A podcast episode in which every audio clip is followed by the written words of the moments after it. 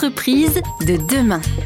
Gilles André. Nous étions avec euh, Fabienne Broucaret et Alexandre Jost en train d'évoquer eh bien ce constat euh, que nous sommes de plus en plus nombreux à, à peut-être frôler le risque ou alors devoir euh, affronter le risque de burn-out. Il existe donc des, des solutions, des propositions d'action après celle de Fabienne, celle d'Alexandre Jost de la Fabrique Spinoza. J'avais à peu près terminé, Gilles, à dire que vraiment c'est la solidarité euh, horizontale entre les collaborateurs qui était importante. Euh, S'appeler euh, en binôme tous les jours pendant un quart d'heure. Ils font ça au sein de la région euh, d'Occitanie pour savoir, Gilles, comment vas-tu, en quoi je peux t'aider? Le lendemain, c'est toi qui m'appelles, tu fais la même chose. Maintenir un rituel comme ça sur la durée, c'est s'assurer d'avoir en plus de mécanismes très institutionnels des choses sympathiques et fraternelles, on pourrait presque dire. Même hors période Covid? Oui, tout à fait. Je pense que la période Covid est plutôt révélatrice de fragilité de, des personnes et des organisations et qu'il faut maintenir toutes les habitudes qu'on aura prises pendant le Covid en se disant qu'elles sont vertueuses. Euh, j'ai du mal à m'imaginer téléphoner ou répondre tous les jours à ces questions. Euh, en période de, particulière, oui. En période entre guillemets normale, euh, même si on peut ah, très bonne euh, remarque, Gilles. Euh, en fait, quand tu dis ça. Il y a débat. Non, mais je vois que tu prends cette, euh, cette idée comme quelque chose de uniquement destiné au bien-être psychologique, alors qu'il s'agit aussi d'efficacité. C'est-à-dire que si je t'appelle pour te dire voilà, on prend 15 minutes, j'ai ce gros souci, est-ce que tu peux m'aider? Ça peut être un souci professionnel. Bien sûr. Eh bien, tu, je gagne en efficacité. Et pareil pour toi le lendemain. Ça s'appelle le co-développement, c'est la capacité à transformer l'autre en un consultant et à apporter le fruit de son expérience, de ses émotions, son innovation et effectivement de sa bienveillance. Alors, je suis en train de me questionner tout haut, et, comme j'aime cette notion de vérité, d'authenticité, de transparence, je dois livrer à nos auditeurs le fait que, à l'occasion de cette réaction un tout petit peu euh, euh, ressentie, euh, une vraie question personnelle, nous sommes passés du vouvoiement au tutoiement avec Alexandre, et, et j'aime bien ça. C'est une réalité de, de comment dire, de d'honnêteté. Euh, non, Gilles, je ne suis pas d'accord avec toi, m'a-t-il dit, Alexandre. Et il a utilisé le tutoiement, c'est parfait, très très bien. On ne change rien, on ne fasse pas. La question c'est, est-ce qu'on va revenir au vouvoiement à l'émission ou est-ce que je vais garder le tutoiement pendant l'émission? Ça, je ne sais pas encore. Qu'est-ce que vous en pensez, Fabienne? Oh, Moi, j'aime bien quand on est authentique. Hein. On a dit qu'on se connaissait un peu tous et que nos activités respectives étaient, avaient compté les uns pour les autres. Donc, je pense qu'on peut se tutoyer, que ça ne choquera personne. Alors, Alexandre, j'ai aimé ta spontanéité et ta franchise parce que bien évidemment que l'investissement euh, de temps que l'on fait à quelqu'un, euh, si ça peut être perçu comme un, comme un investissement, voire une perte de temps, euh, ça se retranscrit toujours à un moment donné en une complémentarité, une connaissance les uns des autres et donc un gain de temps et d'efficacité dans le travail derrière. Fabienne, une petite réaction là-dessus? Bah, Je pense que c'est aussi intéressant d'avoir ces discussions-là en équipe, c'est-à-dire que peut-être que certains vont trouver que l'appel un quart d'heure tous les jours est un peu trop intrusif et moi j'ai mon tunnel de visio, si en plus je rajoute ce téléphone-là, ça va être peut-être pesant. Bah, peut-être que ce sera tous les deux jours et ce sera très bien. Et peut-être que ça prendra d'autres formes dans d'autres équipes, euh, du temps informel, la machine à café, les déjeuners. Et, je dirais que tout ça se discute, se rediscute pour, que, euh, pour trouver des rituels qui vous conviennent et qui vous correspondent le mieux. On évoque euh, comment on gère euh, des périodes difficiles comme le burn-out. On peut dire un mot sur le retour des conseils à partager sur le retour de quelqu'un au travail? Parce que remettre une personne dans les mêmes conditions, avec les mêmes responsabilités, le même esprit de travail ou les mêmes attentes, euh, c'est peut-être pas aussi dangereux finalement. Bah oui, parce que le risque, bien évidemment, c'est la rechute. et ce qui est important quand on discute avec les psychologues du travail, c'est que justement, il y ait des temps de discussion avec les RH, mais aussi avec le ou la manager pour comprendre qu'est-ce qui s'est passé. là, est-ce que la charge de travail était trop importante? Est-ce qu'il y avait un sous-effectif? Pourquoi c'est arrivé? Et pour justement ne pas reproduire derrière?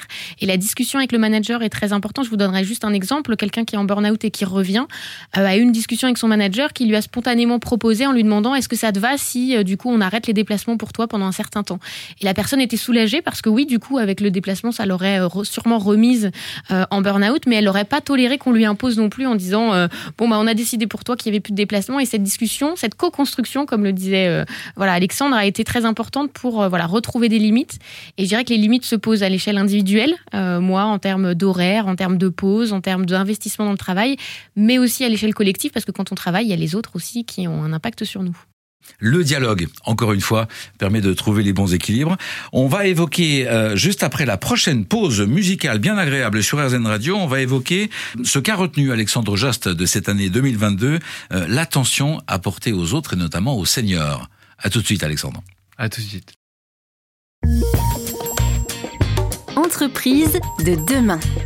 Gilles André. Avec Fabienne Broucaré de Maya Job et avec Alexandre Jost de la Fabrique Spinoza nous abordons les thèmes qu'ils ont retenus, ces deux experts de la qualité de vie au travail, du bonheur euh, au travail. Cette ambition que nous partageons de mieux travailler, que le travail soit plus agréable pour tous et qu'il soit aussi euh, un outil d'épanouissement, de, réalisation de soi dans, la vie. Et euh, à l'antenne d'Airzen Radio, on a évoqué souvent ce thème de temps d'attention à consacrer aux autres et notamment aux seniors. Alexandre, c'est un thème que vous avez travaillé en 2022. Oui, tout à fait. On a publié une étude qui s'intitulait Vieillir heureux, euh, en soutenu notamment avec, euh, par l'Agir Carco. Et ce thème, on a eu envie de le traiter parce qu'on a été euh, comme assez ébranlé par les scandales de prise en charge des, personnes âgées, alors certes très âgées en EHPAD, parce que j'ai eu 45 ans et parce qu'on sent que la fatigue, le burn-out dont on parle, eh bien, il nous fait vieillir. Pour toutes ces raisons, on, a voulu, euh, pour commencer, par casser l'image de ce que c'est qu'être vieux, voire de vieillir. Oui, parce qu'on est vieux. À partir de quel âge? Moi, je rebondis sur ces 45 ans. Là, il me fait, il me fait drôle, Alexandre. Ça dépend du, secteur. Euh, si on est sportif, c'est 25 ans. Si on est pour un gériatre, c'est plutôt 70-75. Du point de vue de l'État, c'est beaucoup lié à, l'âge de la retraite. Et l'entreprise, c'est 45 ans, officiellement. Et, pour autant, en fait, euh, notre, vision est pétrie de, clichés. Euh, seulement une personne sur cinq qui a plus de 85 ans est dépendante alors que c'est pas du tout l'image qu'on a. Euh, euh, on a l'impression que quand on, on, est vieux, on fait moins de sport. Et pourtant, les 55-64 euh, ans font autant de sport ou d'activité physique que les 18-24 ans. Ah, je peux témoigner que c'est la période de la vie où on prend conscience de, de, la nécessité d'en refaire ou d'en faire plus pour se maintenir à peu près à flot, parce qu'il y a quand même des petits signes de, de fatigue qui viennent. Oui, tout à fait. Et en fait, c'est fondamental pour bien vieillir. C'est d'autant plus nécessaire que l'entreprise elle a elle-même ses propres stéréotypes. Et euh, pour euh, les battre en brèche, dans notre étude, on, prend l'exemple des Space Cowboys. C'est une, forme de, commando de task force de seniors au travail, donc qui ont en 50-55 ans, qui ont été créés par euh, une entreprise d'ingénierie européenne. Et elle envoie ces seniors, qui sont pas forcément en très haute responsabilité, mais elle les met en task force, elle les envoie à travers la planète pour résoudre dans l'entreprise des problématiques très complexes. Pourquoi? Parce que quand on est senior, on est d'abord on est plus sage statistiquement, on a plus de compétences, on a plus d'écoute, on a plus d'intelligence politique, et tout ça fait qu'ils sont en capacité finalement de répondre aux, défis de, l'entreprise. Et donc la question c'est, une fois qu'on a battu en brèche ces, stéréotypes, comment est-ce qu'on accompagne au mieux euh, les seniors au travail? Et nous, notre proposition, notre vision, c'est de dire, dès lors que le travail à temps partiel n'est pas subi, il est vraiment bénéfique et quelqu'un qui viendrait d'une autre planète, comme dans les lettres persanes de Montesquieu, on a en cherché un regard externe, eh bien se dirait c'est quand même bizarre que au moment où on commence à être, avoir un petit peu moins d'énergie, on travaille toujours autant. Pourquoi ne pas imaginer que vers 45, 50, 55 ans, eh bien doucement, on travaille si on le souhaite un petit peu moins, et qu'en revanche, et là je vais faire bondir certains éditeurs, on travaille un peu plus longtemps. Et dans le même temps, une des grandes réalisations de notre étude, c'est que c'est l'engagement dans la vie de la cité, l'engagement associatif, qui euh, nourrit l'existence de la personne lorsque l'âge avance. Pour conclure, on pourrait se dire qu'une entreprise, pour la qualité du travail, pour sa performance également, eh bien, elle commence à décroître doucement eh bien, le temps de travail, en même temps que l'engagement dans la vie de la cité augmente. Et ce faisant, on a un épanouissement, on a une contribution de la richesse de la personne et de ses compétences pour l'organisation et pour la ville et la société en général. Et ce qui pour nous fait atterrir vraiment cette idée, c'est la réalisation après ce livre L'erreur de Faust, que à partir de 15 heures d'engagement associatif par semaine, on est véritablement plus épanoui. Et donc, il y a ce chemin à dessiner. Comment est-ce qu'on peut petit à petit trouver son étape d'après en fin de vie professionnelle et après la retraite. Très intéressant. Est-ce qu'il existe des entreprises où cela fonctionne, où c'est mis en œuvre et où cela fonctionne? Alors je vois Fabienne euh, Broucaré qui euh, qui fait signe que oui, donc on va lui donner la parole, n'est-ce pas, Alexandre? On va lui donner la parole dans quelques instants, juste après cette petite pause. Comme ça, vous aurez tout à fait le temps, Fabienne, de nous expliquer votre l'exemple que vous connaissez. Entreprise de demain. Gilles André. À la proposition d'Alexandre Jost euh, d'organiser une décroissance de temps dans l'entreprise au profit d'une croissance de temps au profit de la cité.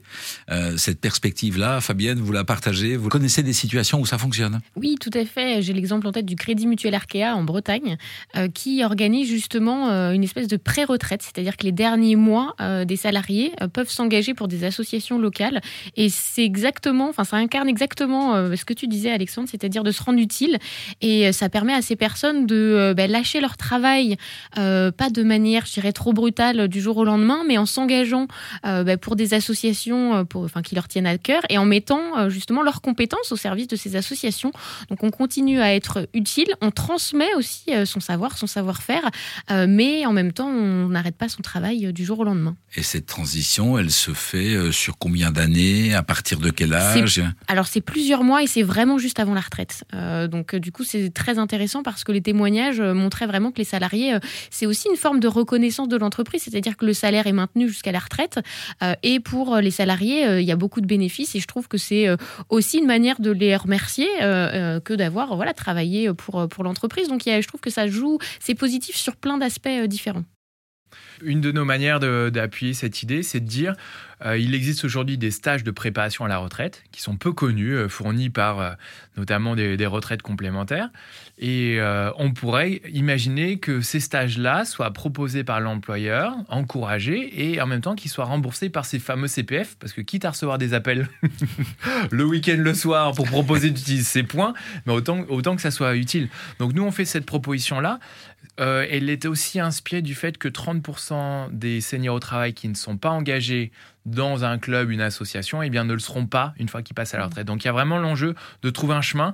Euh, chez AG2R Mondial, eux, ils, font, ils ont quelque chose qui s'appelle s'engager pour bien vieillir. Et c'est une manière de trouver un réseau de pairs local, près de chez soi, qui euh, vous aide à trouver le bon engagement associatif. Et si on tire le fil de cette idée, euh, ma passion, elle va, et celle de Faris à imaginer, soyons fous, une agence nationale de l'engagement senior qui serait sur la fin de la vie professionnelle une manière d'être accompagné pour trouver de l'information, sensibiliser, voire aider à trouver l'endroit où on sera bien, qui perdurera par-delà la retraite jusqu'à plus, euh, plus vieilles années. Mais il n'y a rien de plus valorisant et agréable pour tout le monde, bien évidemment, que d'être aidé, accompagné pour trouver ce qui lui correspond, que ce soit avant la vie professionnelle, pendant, bien évidemment, et puis après la vie professionnelle. Alors moi, je pensais ça, et en entendant ce que je disais de ta bouche, eh bien, ça me fait réagir en, utilisant les objections de, de gens à qui j'ai parlé, qui disent, mais en même temps, on a œuvré toute sa vie on a travaillé, on s'est battu pour euh, faire euh, aller à l'école, etc. Et là, tout d'un coup, il faut à nouveau rempiler. Et donc, pour nous, à la Fabrique Spinozal, l'enjeu, c'est de trouver une manière d'accompagner ce désir s'il est là, de le susciter s'il est potentiellement à naître, mais en revanche, de ne surtout pas être dans une injonction, parce que subir des pressions continues jusqu'au troisième, quatrième, quatrième âge, à un moment, il faut pouvoir souffler et dire stop. Donc, euh, Bien sûr, bien sûr. Et en même temps, le constat, c'est peut-être quand même que celles et ceux qui, en situation de retraite, euh, semblent ne pas l'être, euh, être en bonne santé et physique et morale et mentale, etc., ce sont en général celles et ceux qui sont impliqués dans les vies associatives, non? C'est effectivement, le, ton point est très juste. Ce dispositif, il est au bénéfice de la société qui eh bien, retire des avantages de l'engagement de toute cette force vive et, sage chez les personnes âgées.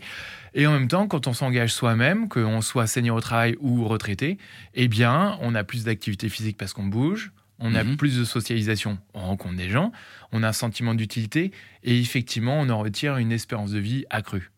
Plus de liens entre les entreprises et les associations, c'est peut-être aussi une manière de parvenir à, ce, à cela. Euh, le développement des entreprises qui euh, s'impliquent aussi pour des raisons de sens euh, à partager avec leurs salariés sur des fondations d'entreprise ou sur des activités associatives. On, vous ressentez ça aussi, Fabienne, à, à Maya Pijab Oui, on voit vraiment que tous les engagements euh, RSE euh, sont vraiment plébiscités par euh, les salariés, alors par les jeunes pour le coup aussi beaucoup, mais pas seulement. Et c'est vrai que quitte à exercer son métier, bah, de plus en plus de personnes cherchent les valeurs de l'entreprise, les engagements pour être dans une entreprise qui leur ressemble, qui leur correspond et pas avoir deux vies, ma vie perso et mes engagements par exemple écologiques et ma vie pro qui serait en totale contradiction. Donc oui, ça compte de plus en plus pour attirer et fidéliser les, salariés. Merci à vous deux pour ces perspectives pour nos retraites, pour, les années à venir. Euh, nous allons euh, terminer cette année 2022 en vous posant des questions que j'appelle des questions indiscrètes ou inédites à l'une et à l'autre. À tout de suite.